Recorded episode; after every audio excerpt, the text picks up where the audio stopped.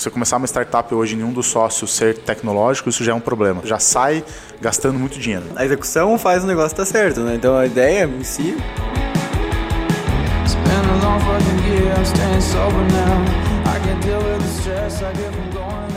Fala galera, seja bem-vindo a mais um episódio do podcast Papo Raiz. Eu sou Yuri Melo e esse episódio está muito legal.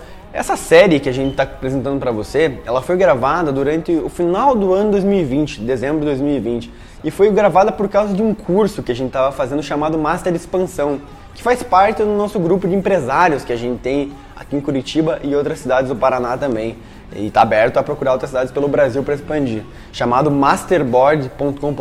Depois dá uma olhadinha lá. E essa série ficou tão boa e a gente achou que teve tantos insights que realmente fazem é, diferença na vida dos empreendedores, que na, fazem diferença na minha vida e fez na do Guilherme, do Juninho também, que acompanharam comigo em todas essas conversas, que a gente decidiu, temos que trazer isso para o Papo Raiz. É um projeto nosso, tem muito conteúdo, a gente precisa entregar isso para nossa galera aqui do Papo Raiz, que vai fazer toda a diferença na vida deles. Então, sem mais delongas, vamos para esse episódio, que é uma, um papo aberto e com certeza vai entregar muito conteúdo para você sobre negócios, sobre estratégias e sobre tática. Bora! E hoje nós temos um assunto muito bacana, porque até o final desse podcast você vai de uma vez por todas entender por que, que esses caras captam tanto investimento, se tem um pouquinho, se tem alguns milhões aí para sua startup, como é que você entra nesse jogo. Então estamos muito bem acompanhados aqui. Você que está vendo em vídeo, você deve estar tá vendo aqui um cara parecido com o Primo Rico. Não, não o, é todo o Primo dia. Rico é parecido com ele. Isso, é o Primo Rico é parecido com ele. Então é todo Pelo dia que o Primo está aqui com a gente, né? é, o Biratã Lester é sócio de uma roda de participações com operações do Brasil e Portugal board member de cinco startups e CEO da Blue Accounting. E que é uma tem tempo para falar com a gente. E tem tempo para falar com a gente, que é uma empresa de assessoria financeira e contábil para empresas com modelos escaláveis e globais. Ou seja, o cara só presta consultoria para empresa que pode ficar milionária. Né? Por isso que pra gente ainda ele tá pensando, tá Por avaliando. isso que ele é o cara certo para explicar como é que a gente faz para ficar com um pouquinho desses milhões que estão circulando no mercado. E ele falou que separou um orçamento, pessoa física, né? 10 milhões aí pro, pro, pro mês aí de novembro, dezembro aí para as startups do Master Expansão. Muito isso aí, Bira, bom, muito bom, isso? muito bom. Isso aí, isso aí. vamos, vamos ver se vai dar boa. Seja bem-vindo, Bira. Tem falta alguma coisa aqui na, na sua descrição ou não? Não, tá tranquilo, tá, tá tranquilo? É isso aí mesmo. Legal. É, bom, primeiramente, obrigado pelo convite, é um prazer estar aqui com vocês e compartilhar um pouquinho, né? Não sei se estou tudo isso, provavelmente não, mas vamos tentar aqui, vamos, vamos esforçar bastante aí para. O cara ainda é humilde, cara. Você tem que falar isso na abertura na próxima. Perfeito. vamos esforçar aqui para compartilhar o máximo possível de, de conhecimento e poder orientar é, um pouquinho os nossos ouvintes aí. Legal, nessa, legal. Essa caminhada aí. Seja bem-vindo. E temos aqui também o presidente, Juninho Conceição, que ele, olha, ele não participa de nenhum fundo privado, porque ele tem o próprio fundo de investimentos, rapaz. É, é outra pegada. Presidente, né? Então ele tem o próprio fundo e faz a gestão das, das startups que ele investe. Olha, na verdade eu vim aqui mais para entender como é que funciona esse mundo. É, já tive oportunidades de investir junto com meu sócio Yuri em outras oportunidades aí, em startup. E, cara, querendo ou não, é uma coisa que chama muita atenção hoje, né? É, startup tem tomado o lugar de empresas tradicionais e eu vim mais para aprender hoje aqui e para fazer algumas perguntas aí que eu tenho muita curiosidade de saber. Então, acho que eu tô com as pessoas certas aqui, vamos pro pau. Boa. Muito bom, muito bom. E por fim temos o Yuri Mello aqui, que é o cara que mais entra em negócios como investidor sem aportar um real, só com a lábia. Então temos que aprender com ele aqui, porque ele realmente não é fácil. Isso é importante, isso é importante. Dizem que é mais inteligente do que o cara que tem dinheiro é o cara que anda com pessoas que têm dinheiro, né? É a média, né? A famosa média, famosa média. Então vamos lá, vamos dar um contexto para você que vai estar nos acompanhando aí. A gente vai falar um pouquinho nessa primeira etapa aqui Vou dar alguns dados, alguns números, e depois a gente vai sabatinar o, o, o Bira para ele contar para a gente de uma forma muito simplificada, né? Como é que o empreendedor que tá, que faz que ele tá, se é o momento ele captar, se ele não capta, quanto que ele entrega do percentual do negócio dele, porque isso é muito confuso ainda, né, para o empreendedor que, dependendo do estágio, sempre há uma certa confusão nisso, salvo que o cara já esteja lá muito, né, lá em cima. Então, só para dar um contexto, por que, que a gente puxou essa pauta? Porque teve uma gestora carioca recente aí de capital de risco que ela anunciou um fundo de 100 milhões, chamado MSW Multicorp, focado em empresas de base tecnológica em estágio inicial. Aí já tem uma primeira, né, uma primeira pitada aí para você depois contar um pouquinho o que é o estágio inicial, né? E segundo o modelo, seguindo o modelo de corporate venture, a gestora atua fazendo a intermediação entre grandes empresas e startups. Ou seja, Os caras têm um, perfil de investimento bem específico ali, estágio inicial, e faz essa ponte entre startups e empresas que, pelo que eu entendi, são mais tradicionais.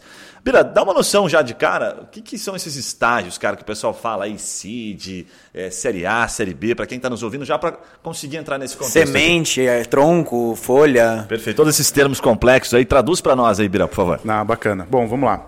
É, hoje, quando a gente fala uh, do momento, né, do, do, das etapas de captação de investimento, a gente tem que olhar sempre para os dois lados. É, entender que existe o lado do investidor e ele também tem, né, dentro da sua tese de investimento, ele também tem um ticket de investimento, ele também olha para, ele tem interesse em qual momento aquela startup está. Né? E do lado da startup, ela tem o seu momento de maturidade. Então, interessante hoje, é, quando a gente fala em estratégias de funding, e aqui no Blockout a gente acaba é, ajudando o empreendedor a entender essa estratégia de funding, né? Como que ele, o que, que faz sentido para ele captar. É, bom, vou falar aqui algumas coisas que já é um pouquinho comum para o mercado e não tem nada de muita novidade. É, mas hoje a startup ela tem a fase, passa pela fase de early stage, né? O estágio inicial dela.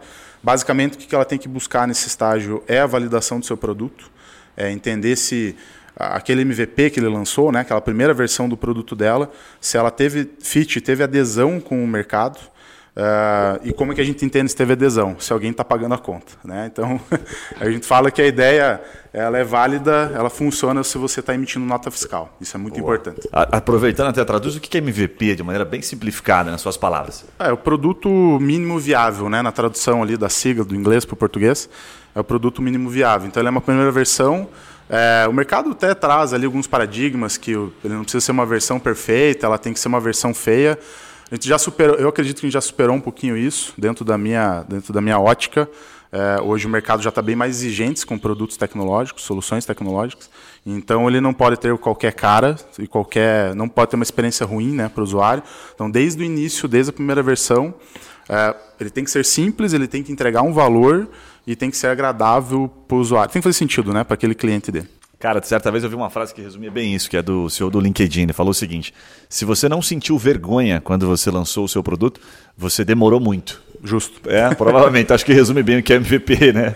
Tem é. que realmente sentir vergonha, não pode estar pronto. Muito bom. A ideia, a ideia do MVP, complementando, é assim: muita gente cria uma empresa focando no produto, né? Focando na solução. Tipo, ah, eu quero montar uma startup para delivery. Então, puta, quais funcionalidades vão ter no, no, no, na, no, aplicativo?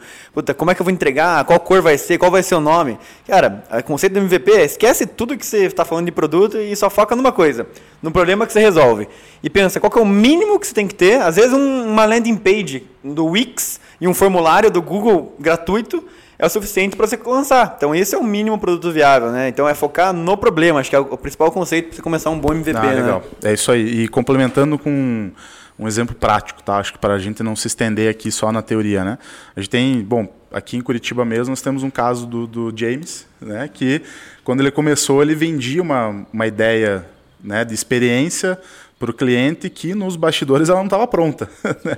ainda era muita, ainda tinha muito processo operacional por trás para fazer aquilo rodar, mas ele entregava o que ele prometia. Né? Então acho que isso que é, eu, eu, vejo os, os, empreendedores cometendo um erro assim que ah, é o que você falou, né, Yuri? Pensa, começa a pensar muito na solução, aí ele vem com uma lista de funcionalidades que ele tem que levar para o desenvolvedor e aí quando ele é, beleza, vamos sentar, vamos ver o orçamento disso. Aí ele vê que aquilo fica caro, fica inchado, ele começa a dar alguns deslizes aí nessa etapa. Hoje mesmo, né, um exemplo é, engraçado, veio uma pessoa me procurar, é, que é lá do interior do Paraná, lá, uma amiga de Pato Branco, que quer fazer um sistema para supermercados. Daí ela veio com a ideia e me trouxe dois orçamentos de duas software houses lá da região. Uma de 60 mil reais e outra de 140 mil reais. Ele falou, Yuri, qual que eu escolho? Eu falei, não, não, você não escolhe nenhuma. Você larga, joga isso no lixo e vamos montar um MVP. Você vai gastar 60 mil reais num sistema para fazer um produto que você não tem nem noção ainda se tem um, um mercado que está precisando disso. Perfeito. Né? Mas vamos lá, conta, conta, para nós vamos perder muito no raciocínio. Depois dessa fase aí, quais são as outras fases de captação? Enfim, ah, conta bacana. um pouquinho os é, estágios. Bom, basicamente, é, depois do estágio inicial, é, a, seguindo a rota de captação de investimentos, vai partir ali para um investimento é, dentro da, ainda assim dentro do investimento inicial você vai estar conversando direto com investidores anjos ou até investidores próximos a você, né, algum amigo, um familiar, enfim. É, normalmente são as primeiras pessoas que apostam no, no negócio. É, e após essa fase, você vai partir para um, um investimento semente que antecede é, investimentos já um pouquinho maiores. Né? O investimento semente vai estar aí na casa dos 500, 800 mil, às vezes até um milhão. Na, na, fase de investimento anjo tem aquela velha máxima de você só tem os três Fs, né? Só tem os três Fs. Explica pra gente isso aí. É, os, os family, friends in foods, né? E. É, você só vai conseguir convencer nessa etapa amigos, familiares e uns mané. E uns manezão. Não, é. Mas é isso, né? Bom, basicamente, hoje a gente. Acho que é natural, né? Você, o empreendedor que começa sempre conhece alguém, às vezes o empreendedor que seja um empreendedor tradicional, que já tem uma carreira e que olha para aquele negócio como uma possível é, é, uma possível oportunidade de investimento, né? Então a gente essa você também você, você é um investidor inicial e é, está começando o seu negócio, você não tem um network com outros empresários que poderiam estar te apoiando, acho que essa é uma boa dica, né?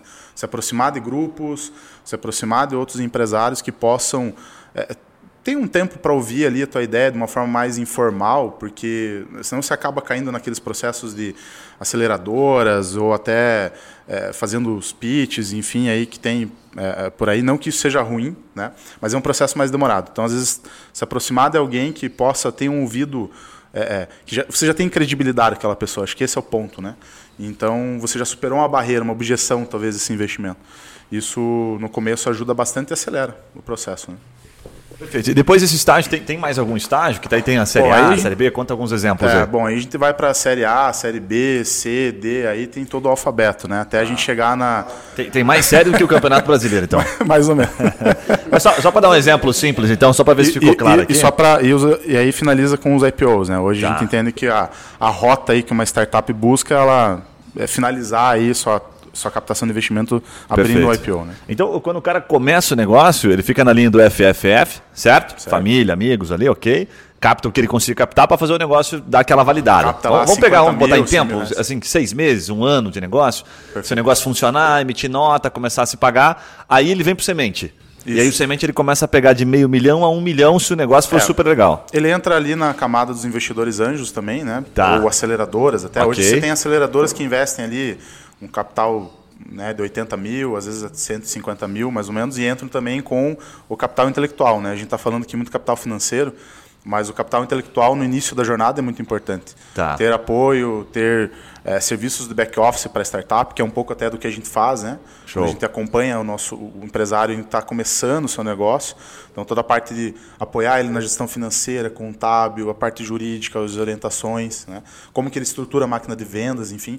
Então, o investidor anjo e aceleradoras e afins é, tem essa, essa prerrogativa, né? De também apo, a, a, apoiar com isso. Né? É até uma coisa que nesse, nesse estágio às vezes é, é, negligenciado, que é assim, qual que é a tua primeira missão como uma startup? Né? É você achar um, um mercado, uma validação de mercado, que chama de Product Market Fit, né?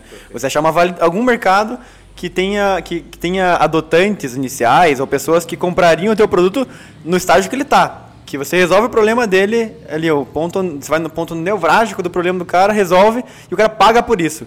Se você não achou isso ainda, o dinheiro não vai fazer você crescer mais rápido, porque você vai captar um, um valor para andar em círculos, porque você nem achou ainda o teu caminho.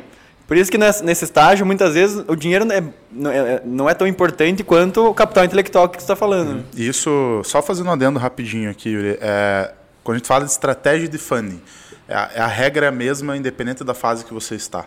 Você precisa saber o que, que aquele capital que está trazendo para o negócio, que vai trazer uma alavancagem, qual é o resultado esperado dele. Então, a primeira pergunta que você tem que se fazer é: se você não sabe o que fazer com o dinheiro, qual o resultado que você espera da entrada de capital, então tem alguma coisa errada. Né? É, enfim, acho que aí tem alguns cases aí legal para a gente falar das últimas notícias que a gente pode comentar um pouquinho e exemplificar para aonde que está o foco, né, do, do, onde que o capital é investido para a gente absorver isso desses exemplos.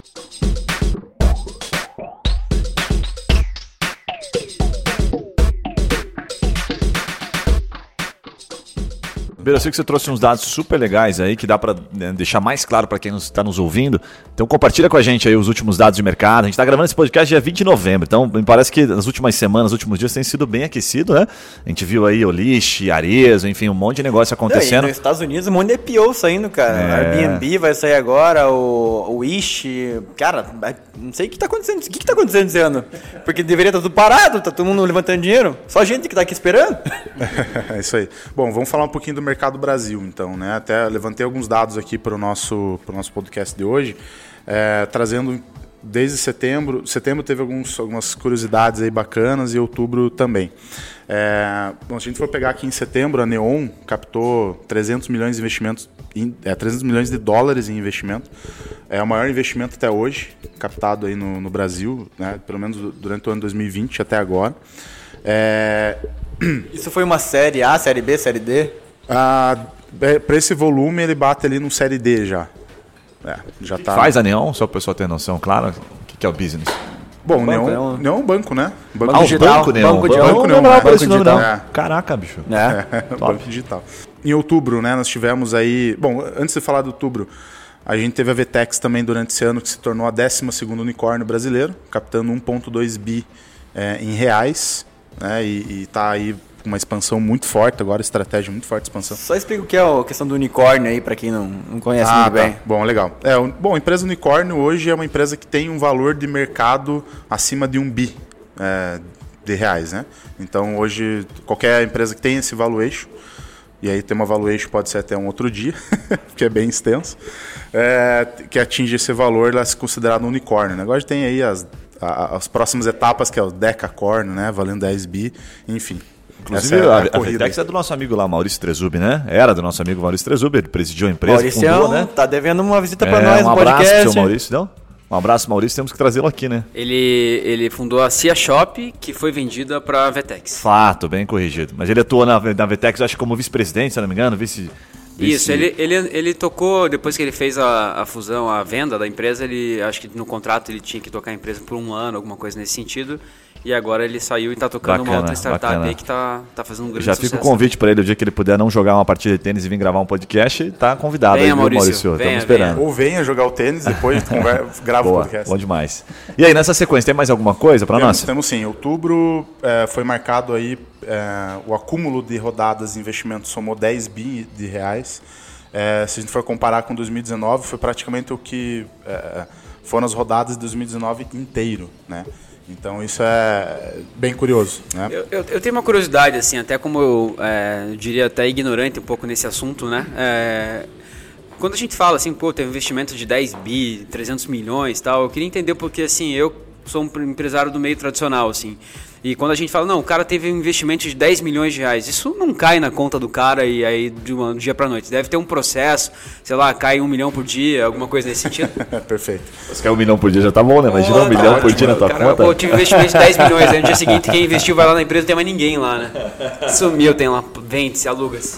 É, então, quando a, a, todo o processo de captação, principalmente as captações maiores, ela tem uma estratégia pesada por trás, né? É, tem algumas, por exemplo, tem um, trazendo um pouquinho disso, uh, foi o que aconteceu o caso agora da, da compra, né? O, o Arezo criou um fundo, criou um Corporate Venture Capital e ela adquiriu uh, uma empresa, se chama Troc, e ela ficou com 75% da companhia, né? Ficando 25% com, com os fundadores. ali, com mas qual que é a diferença do Venture Capital para o Corporate Venture? Ah, não, só, só, pra... só, finalizando só aqui. Ele... É. Ah, tem uma é pergunta é na roda, você saiu né? aqui na é, hora, desculpa passeada. aí, tá, pessoal que está ouvindo a gente. é, então, até é, foi bem interessante, né? Porque eles, o, o, essa, a fundadora, que é a Luana Antoniolo, ela vai ter o direito de exercer o earn out. Então, o que, que isso quer dizer? É, ela vai estar tá recebendo uma grana agora né, por parte dessa, dessa venda, porque a Arezo fez uma aquisição de 75%. Então ela recebe parte agora, isso faz parte do combinado, tá? É, e esse earn-out ela tem o direito de exercer isso nos, até três anos, né? Ou seja, e o que, que é a estratégia de earn-out até que complementa a tua pergunta aí?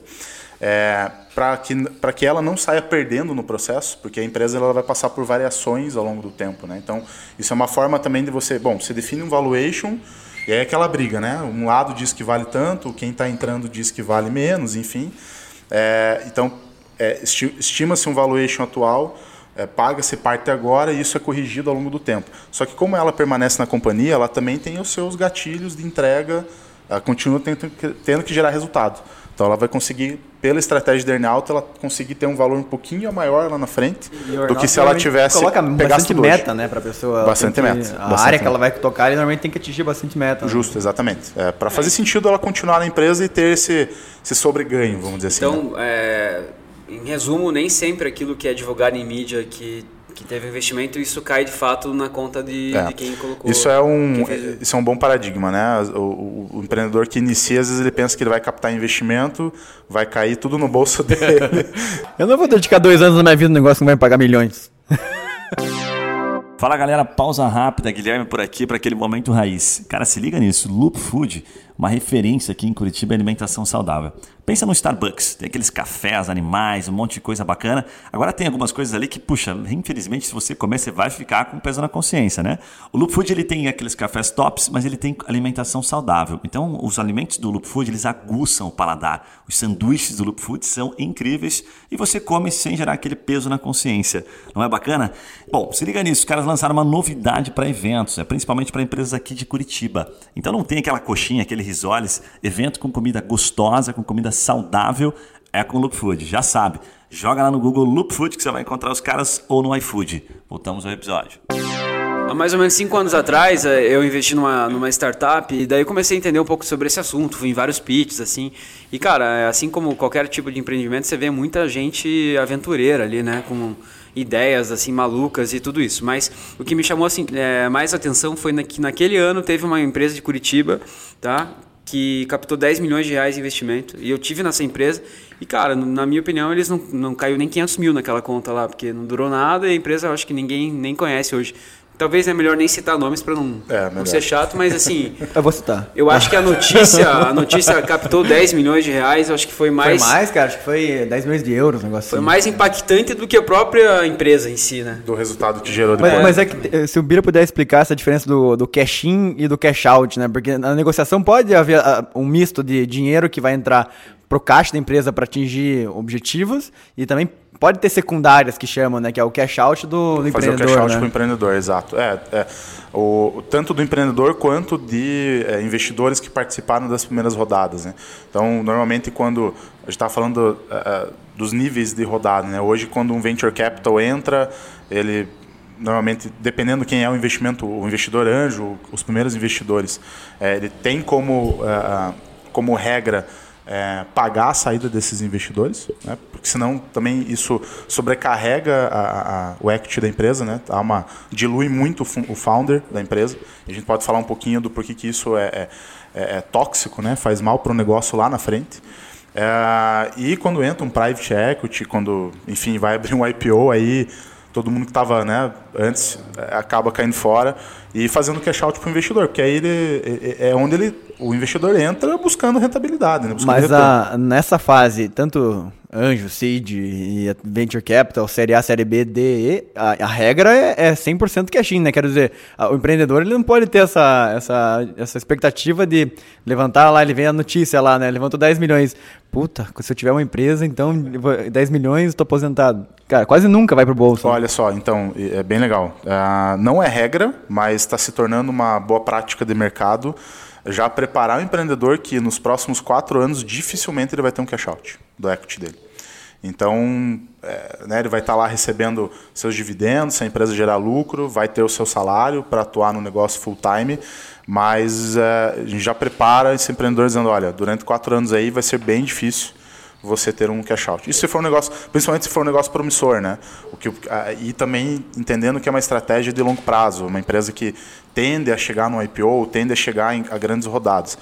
Óbvio que tem também startups que são criadas, eh, aí, aí eh, dependendo do modelo de negócio, mas você já cria um negócio pensando em vender para uma grande empresa, também tem isso. Aí tudo bem, né? Então às vezes você de um ano e meio, dois, você já atingiu tua meta, tua meta era ser adquirido por uma grande empresa, ok, isso pode ser absorvido ou fazer um cash out. Mas via de regra, né, pensando que você é um empreendedor que está com uma ideia fantástica e que quer seguir na empresa, né, evoluindo ela, continuando trazendo inovação, é, cai nessa, nessa Legal. prática ô, mercado. Bira, vamos tentar trazer para um cenário agora um pouco mais para o cara que está iniciante, que está amador, assim, porque a gente está no meio de uma pandemia. Vamos lá, né? E aí a gente fala aqui muito sobre, falamos recentemente sobre o mercado imobiliário, com um cara puta especialista, né? E, e esse cara contou para nós que, porra, um aumento da economia, menor taxa de juros aí praticamente histórica, taxa de juros que a gente está vivendo, obriga o investidor tradicional né, a, a tirar o dinheiro do banco. Ele vai ter que arriscar, vai ter que, né, enfim, buscar outras formas de, de ganhar dinheiro, porque no banco o dinheiro tá, só está custando, ele não vai ganhar porra nenhuma. E aí, um dos caminhos, a gente já sabe, é o mercado imobiliário, o mercado tradicional. Ponto. Isso quer dizer que é um bom momento o cara, porra, que está com uma ideia na gaveta, ou que está com uma ideiazinha tentando implementar, ou não, por causa da pandemia o cara deve ter medo. Porque tem muita gente que não está no meio, né, como você que entende do fundo, que está o tempo todo né, estudando este mercado, acha que, puta, a pandemia ferrou os negócios, e que não é o momento de fazer porra nenhuma, é o momento de ficar quieto. Mas pelo que a gente está trazendo aqui de, de movimento, né, de informação, me parece o contrário. Está correta essa visão ou não? É, então, vou falar uma coisa óbvia aqui, né? Que nas, nas, é, é nas crises que estão as melhores oportunidades. Isso a gente escuta em, em outros podcasts, todo mundo falando isso, né? É, e, e, é claro, né? O nosso momento uh, de pandemia e as questões macroeconômicas, a gente é, talvez algo que a gente nem pensava que um dia chegaria o Brasil ter juros juros praticamente negativos aí na renda fixa, né? Então, é, sim, isso estimula o empreendedorismo, é, estimula também investimento no empreendedorismo, em novas ideias, porque o investidor profissional, até mesmo o amador que está entrando, que está cada vez mais entendendo como que, né, que ele está criando sua carteira de investimento. É, a gente nota até por esse volume de investimentos que estão sendo feitos, as empresas começando a entrar no jogo com mais força pela visão do corporate venture. Então, ou seja, a tendência é que tenha mais capital no mercado e tem mais capital no mercado, é, realmente, para investimento em novas ideias. Então, claro que para o lado do empreendedor, é, tem sempre o que a gente estava falando aqui, né, um pouquinho antes aqui nos bastidores, é tem que ter o skin the game. Então, não ache que você vai largar a tua profissão hoje, que você tem lá, que você está com um nível bacana, é, que você vai largar e vai conseguir ser remunerado em curto, né, já logo nos primeiros meses pelo seu negócio, porque tem esse custo de oportunidade, né? tem que pensar bem, tem que se planejar, só se jogar não serve. O cara que larga uma empresa tradicional para fazer uma startup e ter um pouco mais de tempo não está fazendo o caminho certo, né? Ele vai ter menos tempo, certo? Sim, com certeza. É, até a, a tradução. Vai ter que trabalhar bastante. É, acho que a, tra a, tradução boa do skin the game é assim, cara, você tá fudido, entendeu? Você vai ter que botar a pele em risco total, você pode quebrar, você pode perder tua mulher, tá disposto a tudo isso? Né? É, acho que o Xerto fala quando vai montar uma. Ele vai vender para uma franquia, o Xerto é um dos grandes especialistas em franquia, ele diz que ele, cara, ele senta pros caras e faz uma, faz uma desvenda, né? Pro cara, fala: você sabe que você não vai mais ter sábado e domingo, você sabe que você não vai mais ver tua filha brincando, sabe que não vai mais em tal dia, não sei o que. Ele diz que ele faz uma puta desvenda. Eu acho legal e é bem isso na startup, né? Vai ser fodeção pra caramba. É, eu, eu pra acho quem que sabe um dia ganhar dinheiro. A gente tem que.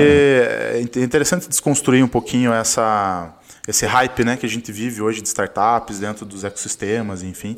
É, é um, isso pode pôr em risco, sim, né, a sua família, toda a sua trajetória.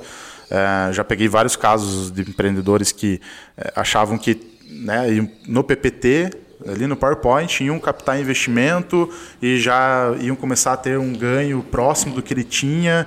E, poxa, não é isso. Leva né, pelo menos aí uns 12 meses pelo menos de construção.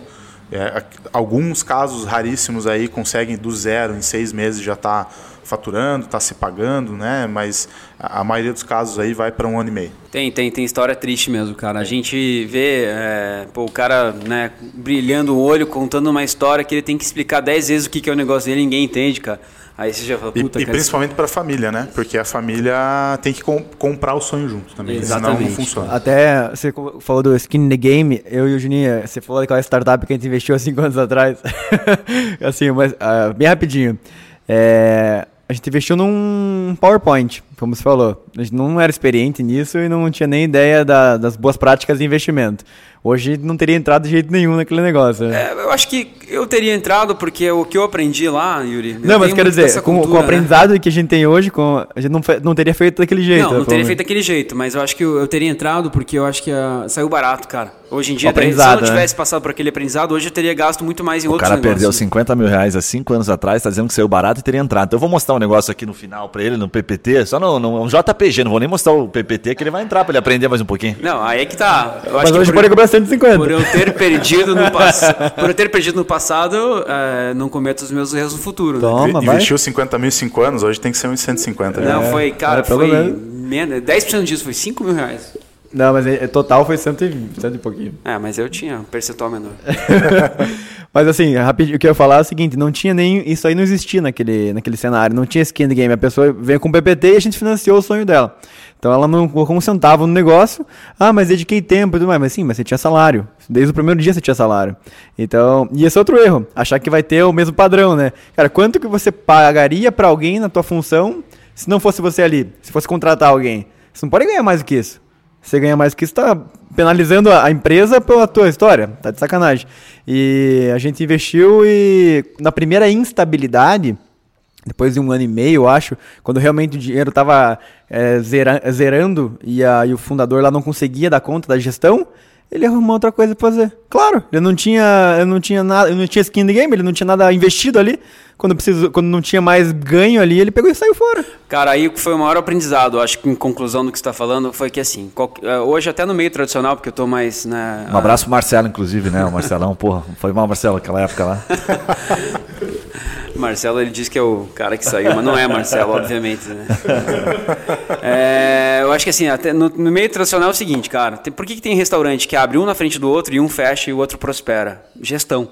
Então, basicamente, uma das coisas que, que eu aprendi foi que, cara, não adianta você ter uma excelente ideia se você não tem pessoas ou você é capacitado para tocar aquilo. Mas startup, na minha opinião, eu acho que é, a mesmo, é o mesmo sentido, né? É, porra, a gente viu que a ideia em si é uma puta ideia, o mercado de logística no Brasil é, é uma merda e, né, e a ideia é, ela solucionava esse problema com tecnologia. Então, cara, logística com tecnologia é uma puta ideia. Por que, que não deu certo? Porque a gestão não funcionou. Então, trazendo esse gancho de pergunta, que eu, aí eu queria te perguntar. Cara, será que não seria mais fácil hoje empresas do meio tradicional que estão perdendo o mercado terem em tendências e inovações de startup, não é mais fácil do que o cara, de repente, que nem entende sobre empreender, vir com uma ideia maluca e querer concorrer com umas grandes empresas, por exemplo? Perfeito. Trago, trago números né, para isso. Hoje, os empreendedores que são mais. chamam atenção de investidores normalmente estão acima da, da casa dos 35 anos. É, que já tiveram talvez empresas tradicionais, já passaram por menos dificuldade, é, da empresa, quebraram até a empresa, enfim. Isso é uma cultura que nos Estados Unidos já está bem consolidada e no Brasil é, a gente já, tá, já evoluiu bastante nesse sentido, de entender que o cara que deu errado, ele tem mais chances de dar certo. Né? É, e sim, é, falando um pouquinho da, do que o investidor olha hoje, é, o, o, time, né, as pessoas. Então, porque o, o, se for pensar uma startup, o que, que ela tem de ativo? Né? Você, ela não tem um imóvel, ela não tem que, quais são os ativos dela hoje, né? Ela não tem. Tem umas é... geladeiras ali, uns, uns freezer, um Justo. forno. Ela tem puff, é... geralmente tem puff, né? É, um, puff. É, são, é, são, são, poucos ativos que ela um, tem. Tem umas decorações, assim, um, um, como que é? Um chão verde, assim, uma graminha. Mesa de ping-pong, essas porcarias. Assim. Ativo? Ah, então, basicamente, está investindo em pessoas, né? Está investindo na ideia, porque ela tem que ser promissora. Uh, tem que entender o time de mercado, que é o que o Yuri falou, né? De você atingir teu, teu product market fit o mais rápido possível, ou seja, tua ideia tem adesão, tem timing. Uh, e aí o capital financeiro consegue, faz sentido por uma empresa que hoje tem tudo isso.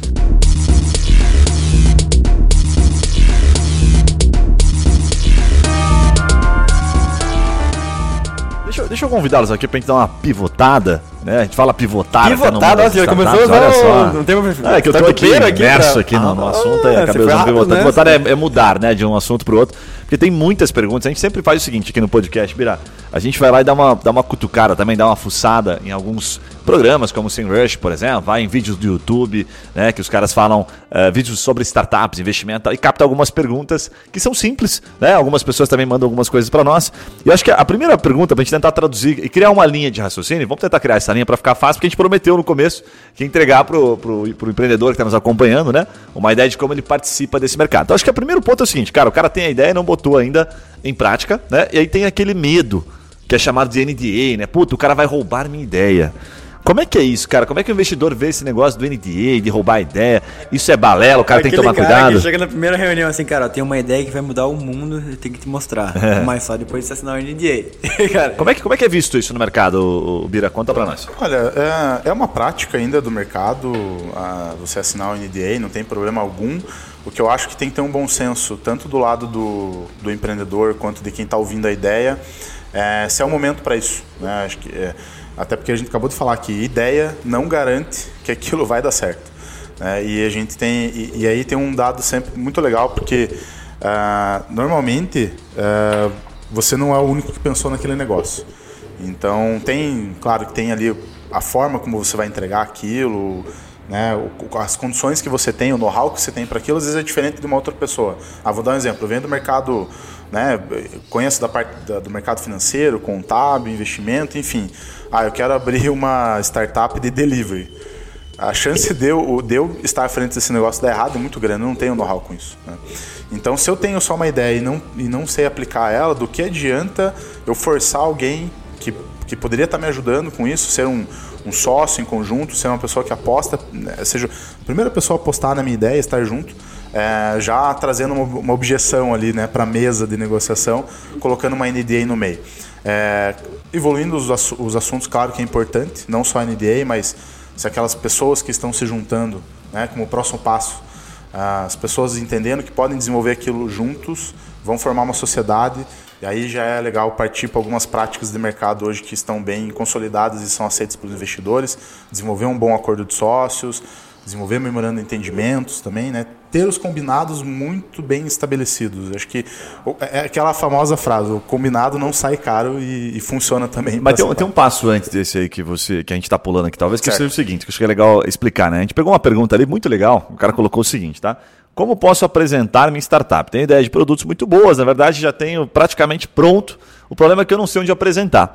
Aí a gente sabe que tem aqueles, aqueles pits tradicionais, então eu queria que você desse, eh, fizesse, come- comentasse um pouquinho assim, onde é que o cara pode ir? Porque às vezes o cara não conseguiu encontrar, sabe, no FFF que a gente falou lá no Family Friends, ele não achou porra nenhuma e não achou nenhum trouxa também muito, pró- muito perto. Então ele vai ter que achar um tubarão lá, estilo Shark Tank. Como é que esse cara faz para se introduzir nesse meio? Tem algum site que o cara vai? Tem fundos, tem eventos? Como é que tá isso? E- e ele deve ter medo de divulgar a ideia na integralidade, assim? Como é que é, na tua opinião, essa questão de o cara deve se expor mesmo, falar tudo ou não? Ele fala, mas com. Como é que é isso? Olha, eu eh, aí é uma opinião muito pessoal, né? Eu acho que não, eu vejo que não precisa ter medo, até porque quanto mais você fala da sua ideia, quanto mais você joga para que as pessoas deem um feedback verdadeiro disso, né? E de preferência que não sejam pessoas próximas para dar o feedback, porque o amigo nunca fala mal da ideia da gente, né? É, mas eu vejo quanto mais você falar, quanto mais você jogar para o mercado, mais rápido você vai conseguir entender se aquilo tem, tem aderência ou não com algum mercado, com um público, né? Enfim.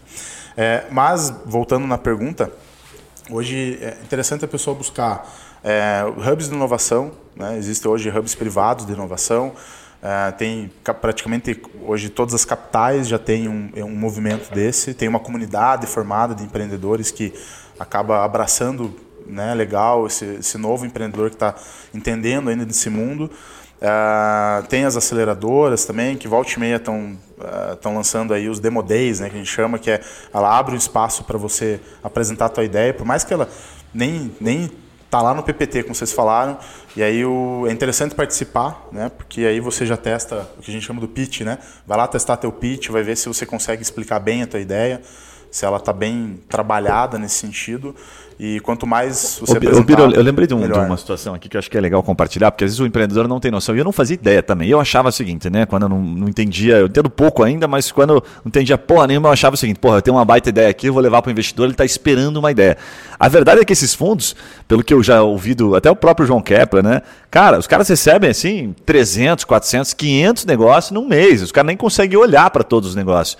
Eles recebem, eles são muito abordados. Então, assim, a tua ideia, na verdade, é mais uma dentro de um universo de outras 500. Então, às vezes, a tua ideia é uma bosta, na verdade, perto de outras milhares de ideias que tem lá.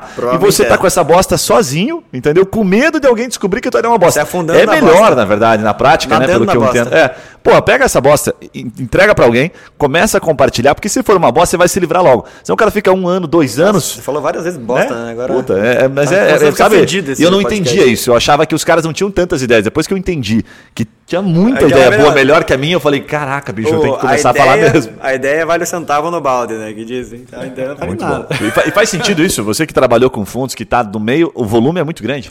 Sim, até antes de, de eu entrar um pouquinho nesse mercado, eu ficava me perguntando, poxa, por que, que eu só tenho. Por que, que o empreendedor só tem cinco minutos para falar da sua ideia, né? E aí quando você começa a entender os bastidores de um, é, de um investidor, é, você começa a perceber que o tempo é escasso mesmo e que a ideia não tem tanto valor, né? É, e aí, então, mais assim como ah, o movimento lá da, da Bossa Nova, né, que o João Kepler participa, enfim, ah, os caras já têm uma equipe, enfim, né, já passa a ter um processo de, de curadoria, de, enfim, de, de- de receber essas ideias, mas mesmo assim, o, o tempo é muito escasso para escutar muitas ideias. Né? Muito bacana. Ô, Bira, se- se- Posso fazer seu comentário sobre isso? por favor. Até tem essa questão do, da ideia é, não vale nada, que a execução é tudo, né? É, tá- eu vi uma, uma entrevista esses dias, agora eu pô, posso até errar o nome, mas era um, dos- um dos investidores de, de bolsa aí famosos, Warren Buffett, ou o sócio dele lá. o- Júnior Conceição. Júnior Conceição, mas isso aí é mais privado, né, pessoal?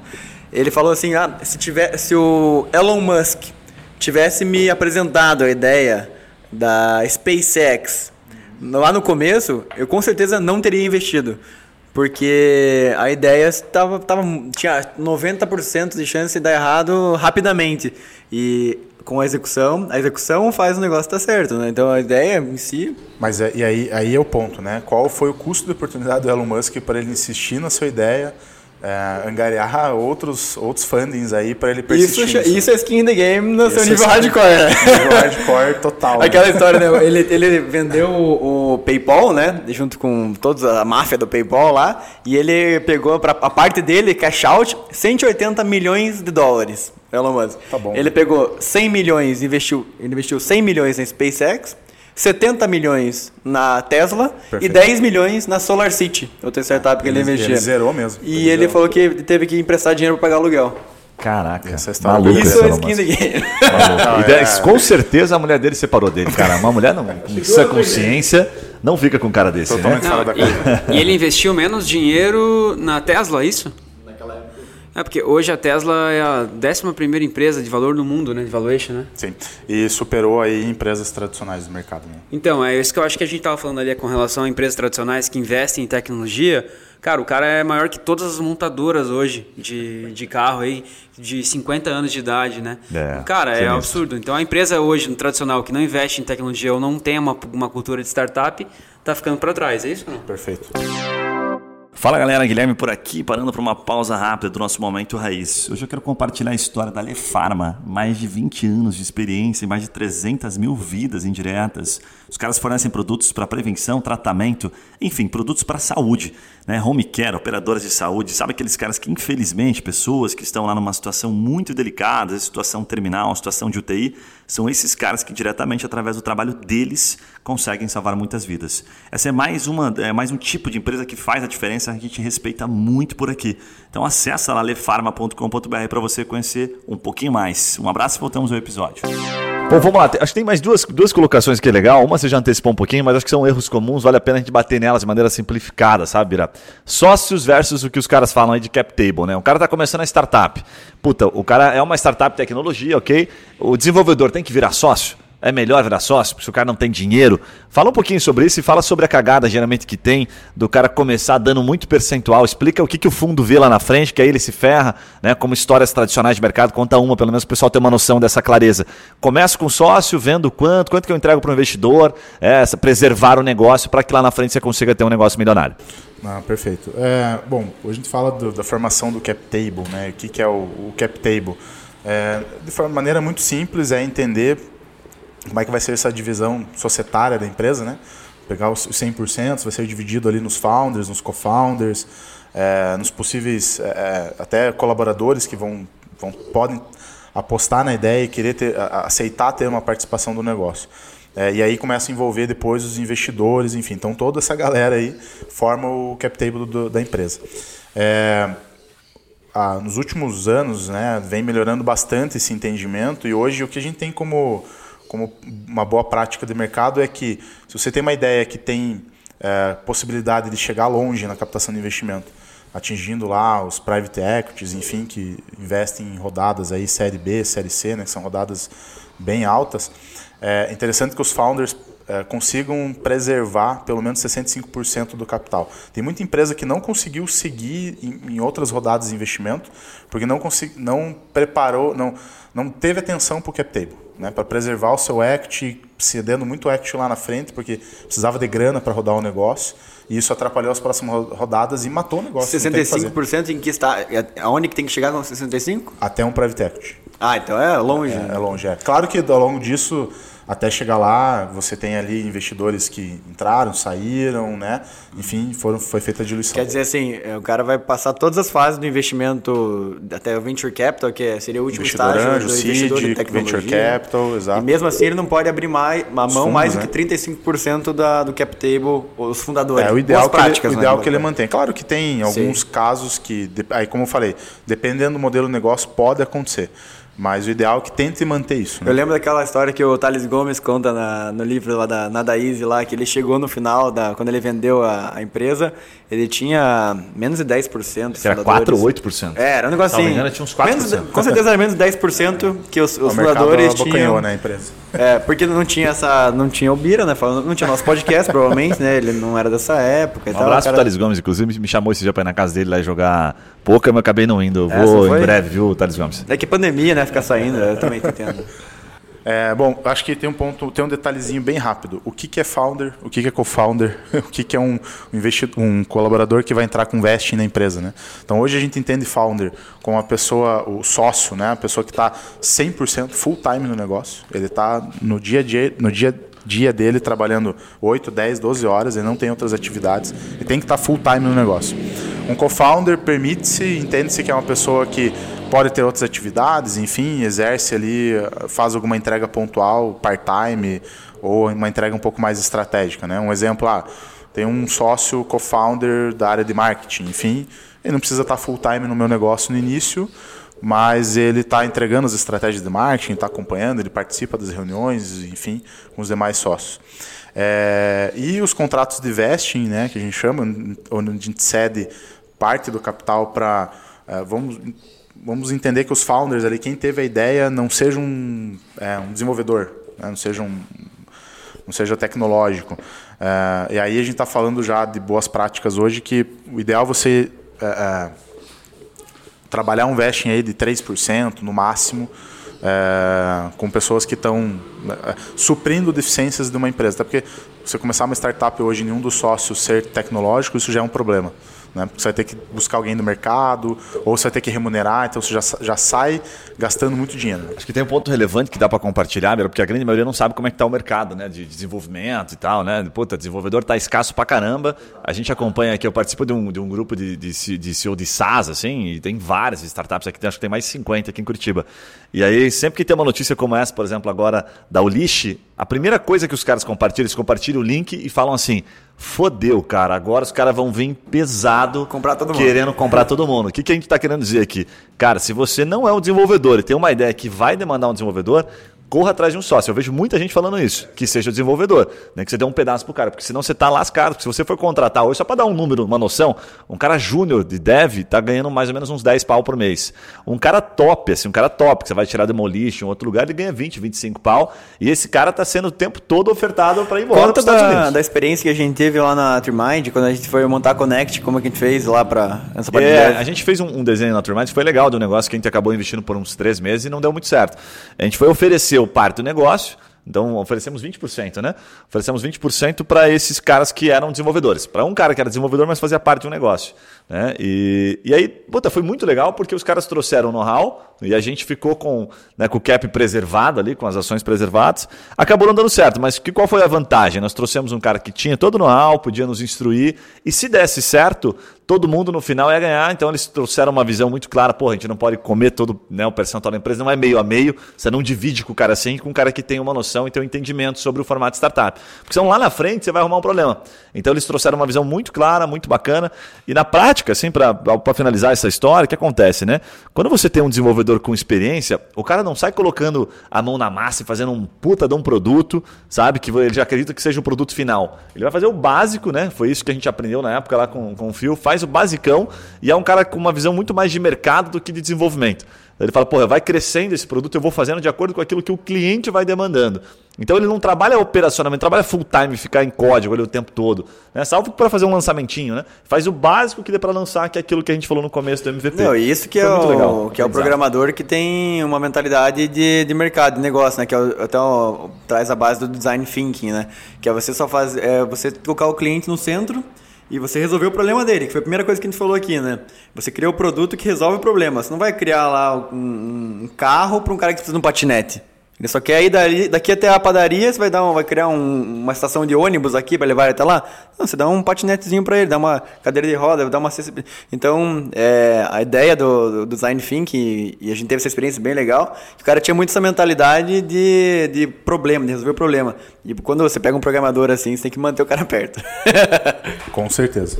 Ô, ô Bira, e tem mais uma, uma pergunta aqui desse bloco para a gente finalizar ele, que é o seguinte, né? É, salvo que vocês tenham mais perguntas, mas que eu vejo esse erro que é bem comum. Eu, eu participei de um, de um negócio, enfim, na época parecia uma consultoria para um negócio que ele esperou muito para ir captar recurso.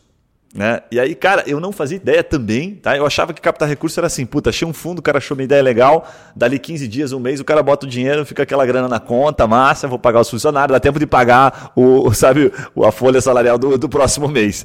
E aí eu fui descobrir cara, né, perguntando e conversando com pessoas que entendem, que essa brincadeira demora. Então fala um pouquinho sobre isso, porque eu descobri na época que, pô, levava seis meses, um ano, e eu passei com esse cara, e, porra, é um puta de um empreendedor.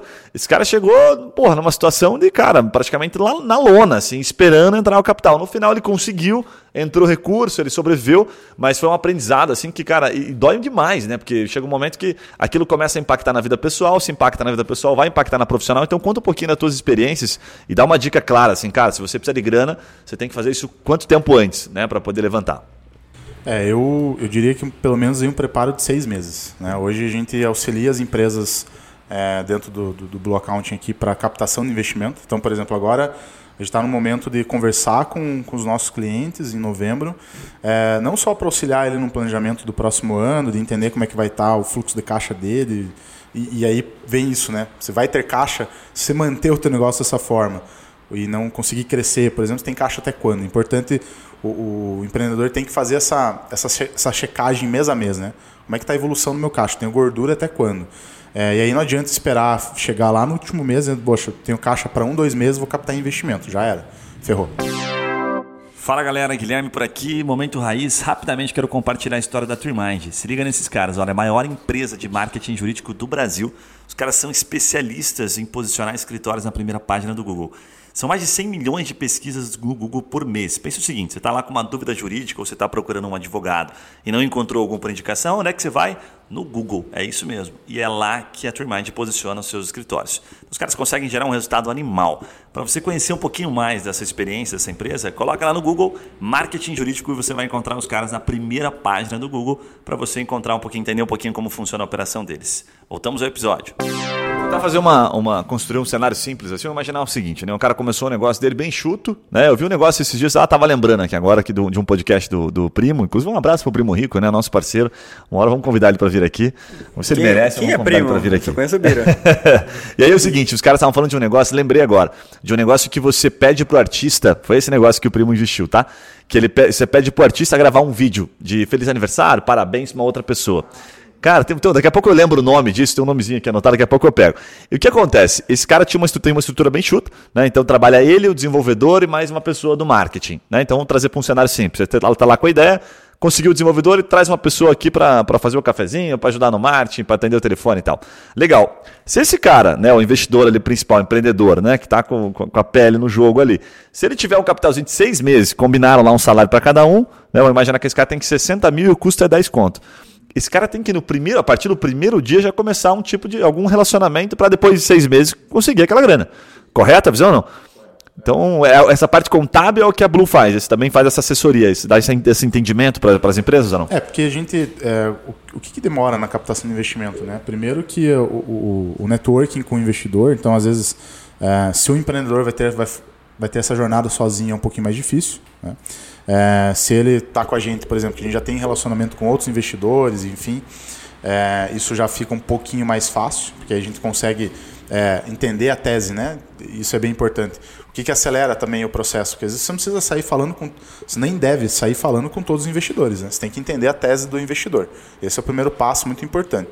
Então, tem investidor que investe em fintech não vai investir numa startup de agro, por exemplo, porque não é o que ele procura. Né? Então, isso também encurta o tempo de você estabelecer um relacionamento é, e, e quanto antes você conseguir colocar a tua ideia, é, colocar teu teu projeto na mesa para esse investidor, é melhor para você entender os, os gaps que você tem para resolver. Né? Então isso é importante. Seis meses eu acho que é um tempo ideal, tá? É, tem situações que vão levar mais tempo para a grana estar na conta, pode acontecer, é, mas menos do que isso acho muito arriscado que o investidor, o, empreendedor tem essa expectativa de que a grana vai estar na conta, porque você tem todo o processo da, de diligência, né, de checar ali as conformidades do negócio, enfim.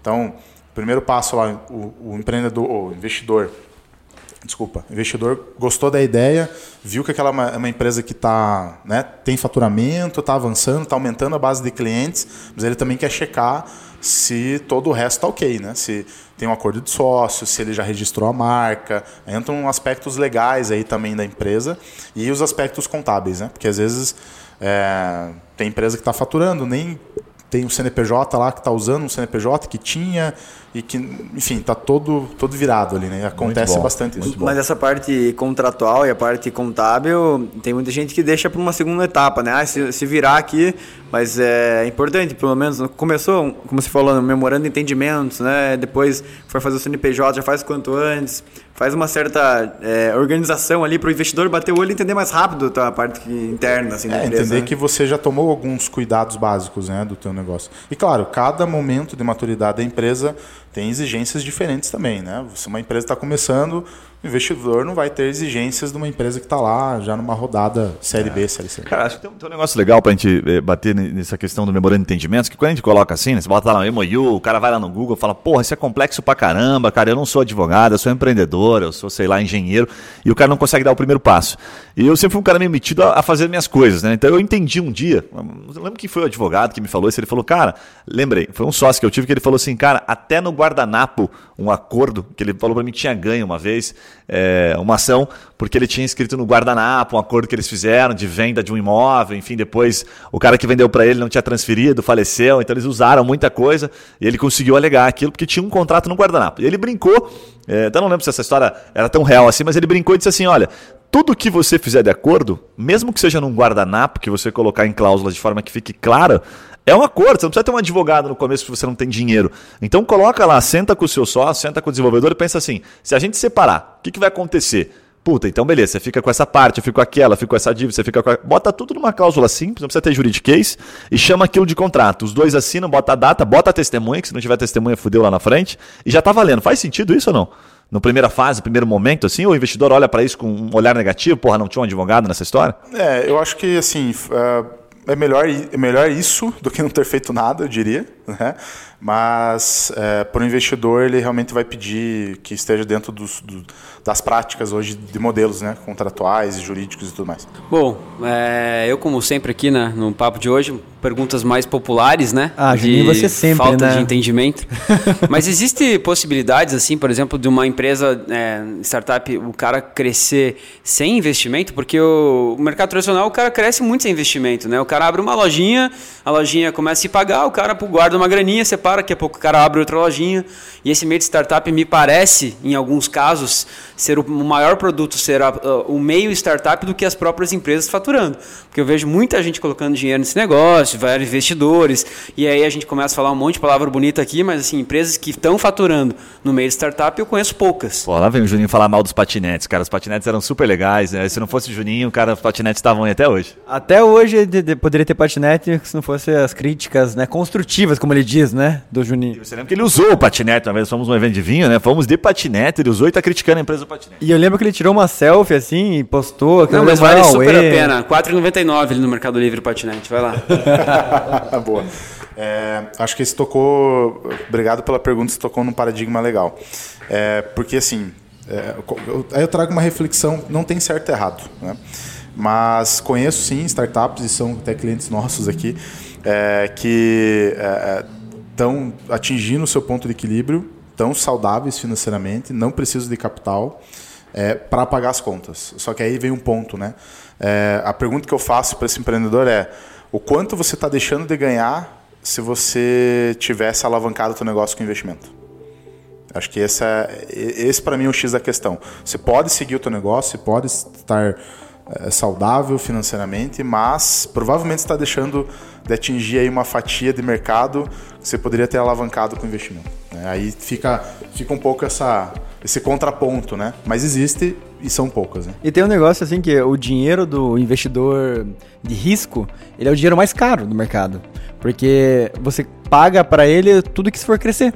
Você vende uma parte da tua empresa hoje, se você crescer, se acertar, é o dinheiro mais caro. Se você fracassou, beleza, ele, ele perdeu no risco. Mas se der certo, é o dinheiro mais caro. É muito mais barato em taxa de juros, dizer, é, querendo dizer, você pegar banco do que você pegar dinheiro do investidor. Porque o dinheiro do investidor é sempre o mais caro no longo prazo se a tua empresa der certo.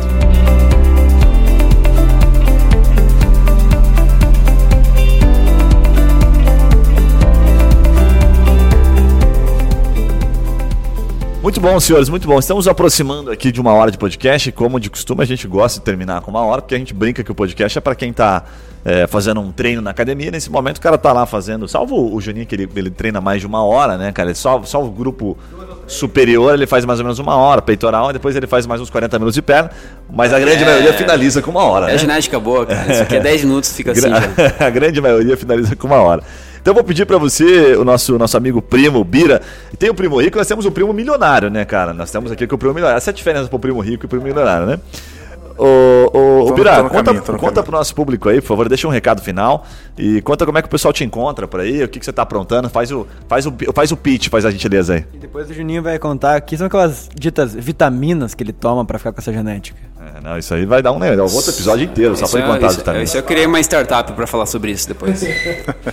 Boa. Bom, hoje, é, além da, de participação né, de outros negócios que eu tenho, é, junto com os meus sócios. Eu também, o meu negócio principal no dia a dia que eu atuo e que é, eu acabo apoiando outros, é, tanto empreendedores quanto investidores, é o Blue Account. Né? Então, nosso site é www.blueaccounting.com.br. Nosso Instagram é blue underline accounting. Accounting é de contabilidade em inglês, então acredito que depois vocês podem disponibilizar os links, né? Enfim. Então vou colocar aqui a descrição. É, é, lá no nosso site tem um botãozinho do WhatsApp quem clicar lá e quiser entender mais o que, que o Blockout faz, como que a gente trabalha, vai conversar direto comigo, tá? Isso, é, o Blockout não é uma, pelo menos até então, não é uma startup, então a gente não tem pretensão de, de, né, de ter escala e por isso que eu faço questão de eu mesmo fazer esse primeiro atendimento, entender quem é o, o a empresa que está querendo se conectar com a gente e que precisa dos nossos serviços. Né? Tá, mas só para ter uma noção, para o cara que está nos, nos, ouvindo aí, se ele está com um estágio muito inicial, ele é um perfil de cliente, sim, a Blue sim. atende ele, em é, qualquer estágio, isso. a Blue atende. Fazer o jabá aqui então. Blue Account hoje é uma plataforma de assessoria financeira e contábil para startups e empresas de tecnologia.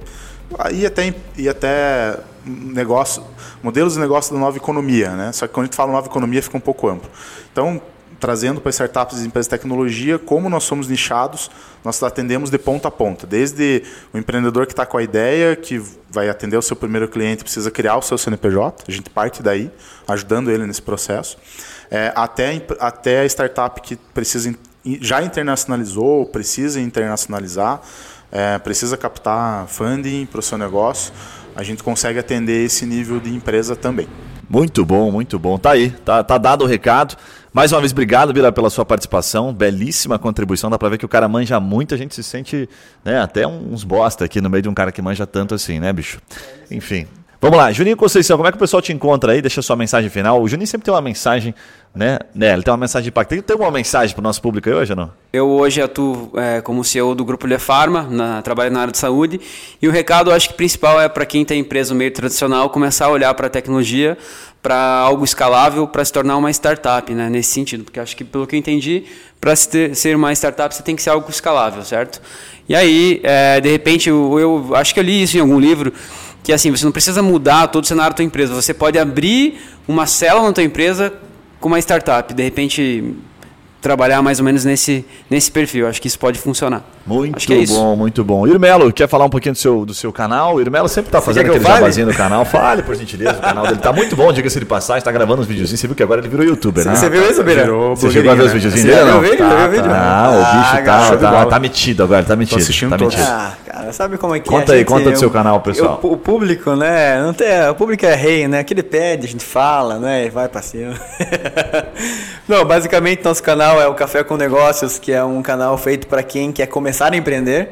Então, primeiros passos e conceitos importantíssimos, hábitos, é, características, formas de pensar, como encarar risco, como encarar fracasso, coisas que são bem diferentes da, da do senso comum, né?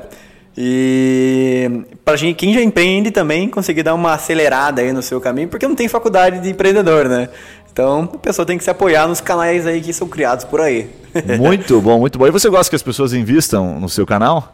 Olha, eu gosto que as pessoas, assim, invistam, mas tem que ser cash out, né? Cashinho não, não Ele tem que entrar e sair, né? Não pode ficar muito tempo no teu canal. É, não, ele tem que comprar. Essa é aquela piadinha para finalizar o podcast. Cashinho, cash out.